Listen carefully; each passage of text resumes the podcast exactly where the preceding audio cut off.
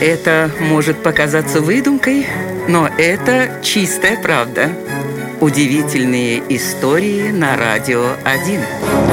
Начиная с 1980-х годов, военно-морские силы Швеции регулярно улавливали своими радарами подозрительные сигналы. Разобрать их не получалось. Гидроакустика в этом особо не помогала. Военные решили, что это шум советских подводных лодок.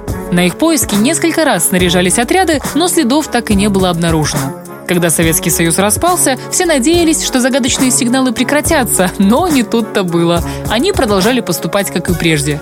И тогда шведское руководство не выдержало. Оно собрало большую исследовательскую группу и поставило перед ней задачу выяснить, что же происходит. И только в 1996 году профессор Магнус Волберг понял, что шум, который регистрируют военные моряки Швеции, это звук того, как селедка пускает газы.